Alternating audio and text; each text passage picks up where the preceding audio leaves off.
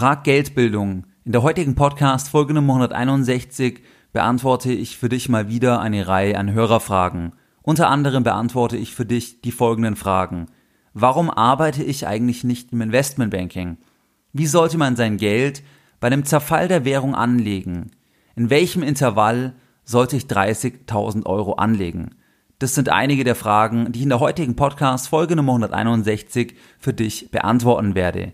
Viel Spaß bei dieser heutigen Folge. Herzlich willkommen bei Geldbildung, der wöchentliche Finanzpodcast zu Themen rund um Börse und Kapitalmarkt. Erst die Bildung über Geld ermöglicht die Bildung von Geld. Es begrüßt dich der Moderator Stefan Obersteller. Herzlich willkommen bei Geldbildung. Schön, dass du wieder dabei bist. In der heutigen Podcast-Folge gibt es mal wieder ein Format der Show Frag Geldbildung, wo ich ausgewählte Hörerfragen für dich im Rahmen einer Podcast-Folge beantworte. Wenn du mir in der Vergangenheit bereits Fragen gesendet hast und ich dann darauf verwiesen habe, dass ich eventuell die Fragen aufgreifen werde, ich diese Fragen heute aber nicht aufgreife, dann hat das nichts damit zu tun, dass deine Frage komisch oder blöd ist, sondern primär damit, dass ich pro Tag etwa 10 bis 15 E-Mails erhalte, überwiegend auch von Hörern, die mir einerseits Feedback geben, Lob geben, es geht um Anfragen und ganz oft sind auch Fragen enthalten bei diesen Zuschriften. Aufgrund der Anzahl an Zuschriften kann ich einfach nicht auf alle Fragen eingehen, versuche aber immer mal wieder ein Format, aller Frag Geldbildung wie heute für dich aufzunehmen, wo ich dann einige spannende Fragen in diesem Format beantworte.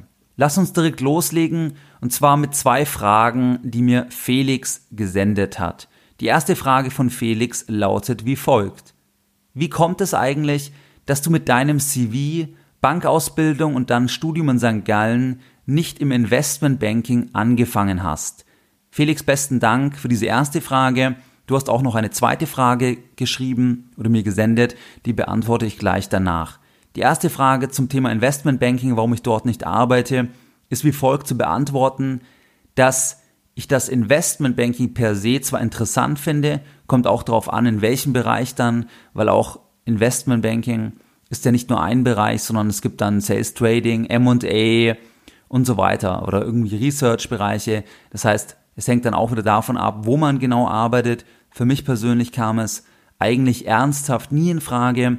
Ganz einfach deswegen, weil ich erstens eigentlich nie wirklich angestellt sein wollte und zum zweiten ich auch nicht so viel arbeiten wollte, wenn ich angestellt arbeite. Kurzzeitig habe ich angestellt gearbeitet, aber hätte nie im Investmentbanking angefangen, einfach weil das in Kombination angestellt plus lange Arbeitszeiten für mich persönlich nicht kompatibel gewesen wäre und zum anderen gab es einfach die Möglichkeit mit Geldbildung beziehungsweise familiär bedingt, dass ich einfach ohnehin diese Leidenschaft, dieses Interesse für dieses Thema hatte und dann die Möglichkeit gesehen habe, auch hier etwas zu erstellen, woraus ich auch nach und nach, wie ich es ja tue, ein Business entwickeln kann. Deswegen ernsthaft habe ich es nie überlegt, hätte vom CV her natürlich Sinn gemacht. Ich war auch bei vielen Workshops, bei Goldman Sachs und bei anderen Investmentbanken grundsätzlich super spannende Leute auch dort, aber wie gesagt, für mich persönlich nicht das Richtige. Kommen wir zur zweiten Frage von Felix. Felix fragt, wie sollte man mit einem größeren Betrag an Sparguthaben auf der Bank umgehen, wenn ein Zerfall der Euro-Währung, Abschaffung des Euros bevorsteht? Sollte man in breit über verschiedene Assetklassen über ETFs investieren oder sind bestimmte Assets zu bevorzugen? Danke auch für diese Frage, Felix. Und zwar, wenn man von einem absoluten Crash-Szenario ausgeht, dann ist ganz klar, dass einige Assetklassen zu bevorzugen sind. Das sind natürlich Edelmetalle, das heißt Münzen, vor allem Goldmünzen aus meiner Sicht, die immer einen Wert haben werden, die auch in anderen Ländern akzeptiert sind. Dann wären natürlich auch Sorten von Interesse, dass man, wenn der Euro zusammenbricht, wie auch immer das konkret aussehen würde, dass man dann Bargeld hat, weil es zum Beispiel dann zu einem Bankrun kommen könnte, wo dann auch die Automaten oder die Banken zu haben. Das heißt, man müsste dann auch eine größere Bargeldmenge zu Hause haben. Am besten im Prinzip auch in verschiedenen Währungen, dass man Euro hat, dass man Dollar hat, dass man Schweizer Franken hat und so weiter. In Kombination mit Goldmünzen, bei einem absoluten Krisenszenario, weil dann ist zu befürchten, dass man dann wirklich nicht mehr in die Bank kann, dass man dann auch nicht einfach Aktien verkaufen kann in der Form. Wobei, wie gesagt, das wäre das absolute Krisenszenario, wovon ich persönlich nicht ausgehe. Aber dann wären diese Anlageklassen, also Cash in Form von Sorten und aus meiner Sicht Edelmetalle absolut zu bevorzugen, weil die immer einen Wert haben werden. Ansonsten, wenn der Euro nur abgeschafft wird, beziehungsweise Deutschland zu einer anderen Währung zurück zum, zur D-Mark zum Beispiel gehen würde, dann würde ich es nicht ganz so ernst, so schlimm sehen. Dann wäre es, wie du schreibst, am besten, oder das ist immer am besten eigentlich, wenn man nicht von einem Worst-Worst-Case-Szenario ausgeht, dass man in verschiedene Anlageklassen investiert ist, dass man langfristig dabei bleiben kann, dass man kein Problem hätte, wenn die Börse geschlossen würde, dass man das Geld einfach nicht benötigt und dann in Aktien investiert ist, in Immobilien investiert ist. Anleihen würde ich aktuell eher weniger machen oder wenn nur vereinzelt und Edelmetalle und natürlich auch dann Tagesgeld beziehungsweise irgendwie Bankeinlagen, wo man kurzfristig in einer normalen Situation zugreifen kann. Das heißt, diese Aufteilung macht immer Sinn. Wie gesagt, im absoluten Krisenfall das, was ich zu Eingangs im Prinzip beschrieben habe. Kommen wir zu einer weiteren Frage, und zwar einer Frage von Nick, der 18 Jahre ist. Und an dieser Stelle, Nick, wenn du das hörst, möchte ich mich bei dir bedanken, weil du eine sehr, sehr nette E-Mail geschrieben hast. Und für 18 Jahre finde ich es absolut klasse, wie du die Themen angehst, wie du dich einarbeitest, was du geschrieben hast. Deswegen an dieser Stelle auch ein ganz klares Kompliment von meiner Seite. Wenn du da dran bleibst, ich glaube, dann musst du dir um deine Geldbildung langfristig nur wenig Gedanken machen. Nick fragt das folgende. Meine Frage an dich. Über einen wie langen Zeitraum würdest du eine etwas größere liquide Menge Geld, sprich über 30.000 Euro, in einen Weltmarkt-ETF, MSCI World oder natürlich auch mehrere andere diversifizierte Indexfonds investieren, um effektives Cost Averaging zu betreiben. Ändert sich die Zeitspanne bei steigender Summe? Ich fühle mich unwohl, zu viel auf einmal zu kaufen, aber weiß auch nicht, ob eine Ankaufphase von sechs Monaten zu lang ist. Über einen Tipp wäre ich sehr dankbar. Ja, danke dir nochmal, Nick, für die Frage. Die Frage habe ich dir ja auch schon per E-Mail beantwortet. Grundsätzlich macht es absolut Sinn, bei einer Einmalsumme die Ankaufphase auch über sechs Monate zu verlängern. Das heißt, mein Tipp ist eher 18 Monate, 24 Monate oder vielleicht sogar länger. Je höher der Markt, der Aktienmarkt, wenn du in Aktien investieren möchtest, bewertet ist, desto länger würde ich im Prinzip die Ankaufphase strecken. Das heißt zum Beispiel dann auf 24 Monate und vier Zeitpunkte auswählen und viermal investieren, um am Ende dann die gesamte Summe 30.000 investiert zu haben. Genau deswegen, damit du im Prinzip nicht zum falschen Zeitpunkt kaufst. Deine Überlegungen sind also absolut richtig. Im Extremfall würde ich das bis zu drei Jahren sogar ausweiten und in der Tat, wenn die Summe größer ist, würde ich tendenziell das Ganze noch mehr ausweiten, wobei über drei Jahre würde ich dann nicht gehen, weil das macht dann bei einer Einmalsumme nicht wirklich Sinn, weil das ist ja kein Sparplan, den du regelmäßig besparst, sondern ich gehe davon aus, dass du dieses Geld langfristig anlegen möchtest und dann willst du ja irgendwann auch investiert sein.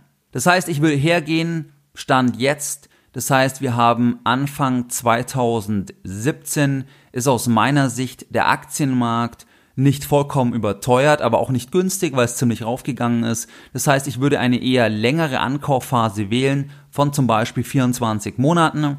Wenn du jetzt 30.000 Euro hast, würde ich mal die Produkte aussuchen, in die du investieren möchtest und dann sagen, ich fange jetzt an mit einer ersten Tranche. Vielleicht auch die erste Tranche so wählen, wenn irgendwie zufällig in der Zeit gerade noch ein, eine schlechte Meldung kommt, ein schlechtes Ereignis ist. Wenn es nicht möglich ist, einfach starten mit der ersten Tranche und dann in sechs Monaten die zweite Tranche, dann wieder in sechs Monaten die dritte Tranche und so weiter, sodass du am Ende nach 24 Monaten voll investiert bist. Was du dann auch machen kannst, wenn du während der Ankaufphase um deinen nächsten Ankaufzeitpunkt zum Beispiel irgendeine Horrornachricht hast. Das war zum Beispiel beim Brexit 2016 der Fall, bei der Trump-Wahl. Da war es ideal, wenn man dann sagt, man zieht den Punkt etwas vor und kauft dann, weil diese Zeitpunkte, wenn es zum Beispiel wirklich rasant 5, 6 Prozent an einem Tag oder 20%, 25% in kurzer Zeit nach unten geht. Das ist tendenziell ein guter Ankaufszeitpunkt. Das heißt, hier kann man auch ein bisschen Market Timing betreiben. Vor allem, weil du Market Timing nur beim Einstieg betreibst. Das heißt, du versuchst ja nicht mehr dann zu verkaufen, sondern du versuchst einfach geglättet, möglichst günstig natürlich in den Markt zu investieren und dann bleibst du einfach dabei und profitierst über Kurssteigerungen und natürlich Dividenden. Das war soweit die Frage von Nick. Kommen wir zur nächsten Frage von Christoph. Christoph fragt, wie viel muss man deiner Meinung nach als Selbstständiger im Notfall pro Monat auf der Seite haben? Und er fragt, gibt es sinnvolle Möglichkeiten in kurzer Zeit, Laufzeit 1,5 Jahre, bis dahin das Geld zu vermehren? Danke für deine Fragen, Christoph. Die erste Frage, wie viel muss man deiner Meinung nach als Selbstständiger im Notfall pro Monat auf der Seite haben? Die kann man nur schwer pauschal beantworten. Das hängt natürlich davon ab, welche Ausgaben hast du, wie sind deine Lebensumstände, wie schnell kannst du dir kurzfristig auch Geld leihen, zum Beispiel von Familienmitgliedern und auch wie risikofreudig bist du. Grundsätzlich unabhängig der Selbstständigkeit empfehle ich drei bis sechs Mal das auf der Seite zu haben auf einem Tagesgeldkonto, was du im Prinzip brauchst monatlich. Also wenn du 2000 Euro pro Monat ausgibst zum Beispiel, dann empfehle ich im Prinzip 6000 bis 12.000 auf der Seite zu haben. Als Selbstständiger brauchst du tendenziell noch mehr Geld auf der Seite, weil du natürlich deine Steuern, je nachdem, in welcher Form du selbstständig bist, vielleicht erst im Nachhinein bezahlst, wenn du dich erst jetzt selbstständig gemacht hast und dementsprechend auch hier brauchst du mehr Liquidität. Hier würde ich eher sogar auf noch mehr gehen, dass du vielleicht sogar acht Monate oder zwölf Monate im Prinzip das Geld, was du benötigst, auf der Seite hast.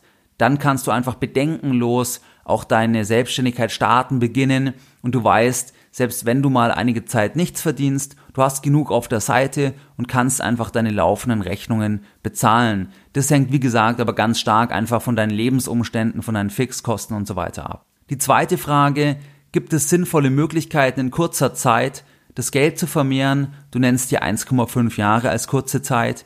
Die gibt es in deinem Setting, was auch in der E-Mail noch beschrieben war, aus meiner Sicht eigentlich nicht wirklich, weil wenn du das Geld benötigst als Reserve, dann darfst du gerade nicht in etwas investieren, was schwanken kann. Und deswegen meine klare Empfehlung, das Geld, was man als Liquiditätsreserve vorhält, das würde ich immer auf ein Tagesgeldkonto packen. Und welches Tagesgeldkonto ich dir empfehlen kann, das findest du unter www.geldbildung.de slash Bankempfehlung. Weil nur auf einem Tagesgeldkonto kannst du jederzeit zugreifen, das Ganze schwankt nicht, wenn du das Richtige auswählst, die richtige Bank und nur dieses Risiko kannst du tragen, wenn du das Geld ja nach kurzer Zeit wieder benötigst. Generell aktuell Anfang 2017 bei kurzen Laufzeiten von 1,5 Jahren, wie in der Frage von Christoph.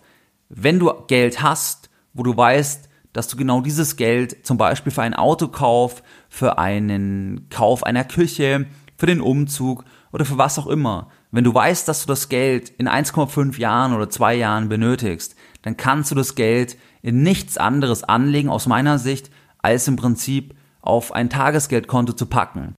Alles andere ist riskant, weil du nicht weißt, wie sich der Aktienmarkt entwickelt und wenn du es in andere Anlageklassen investierst, dann hast du einfach immer mehr Risiken und das kannst du nicht eingehen bei Geld, wo du weißt, dass du es sicher benötigst. Das soweit zur Frage von Christoph. Kommen wir zur letzten Frage und zwar von Christian. Christian fragt, wenn ich circa 10.000 Euro in einen ETF anlegen möchte und den Anlagezeitpunkt auf mehrere Zeitpunkte verteilen möchte, ist es sinnvoll, es über einen Sparplan mit zwei- oder dreimonatigem Abstand zwischen den Ausführungen der Raten zu realisieren? Oder sollte man lieber zu drei bis vier selbstgewählten Zeitpunkten innerhalb eines Jahres kaufen?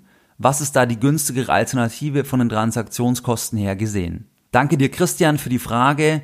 Die Frage geht ein bisschen in die Richtung vom Nick, wie man eine Summe, in diesem Fall 10.000 Euro investieren sollte, ob es auch sinnvoll sein kann, das Ganze über einen Sparplan zu regeln, statt über Einmalzahlungen.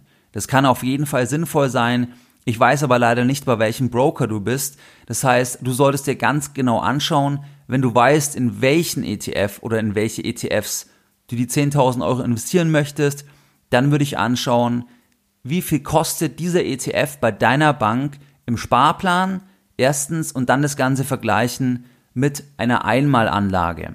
Es könnte jetzt zum Beispiel sein, dass der ETF kostenfrei besparbar ist und dann macht es definitiv Sinn, wenn du das Geld über einen Sparplan über größere Intervalle investierst oder dann, wenn es kostenlos besparbar ist, kannst du das sogar zum Beispiel einfach in 24 Raten zum Beispiel monatlich investieren über zwei Jahre.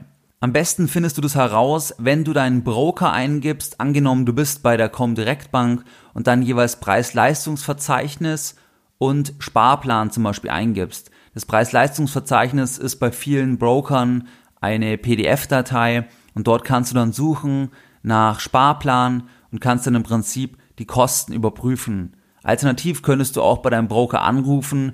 Häufig, je nach Broker, sind die sehr kompetent, muss ich sagen. Und dann kannst du auch fragen, ist dieser ETF aktuell kostenfrei besparbar? Was kostet es überhaupt, wenn du das nicht über das Preis-Leistungsverzeichnis finden solltest? Das heißt, es gibt keine pauschale Antwort.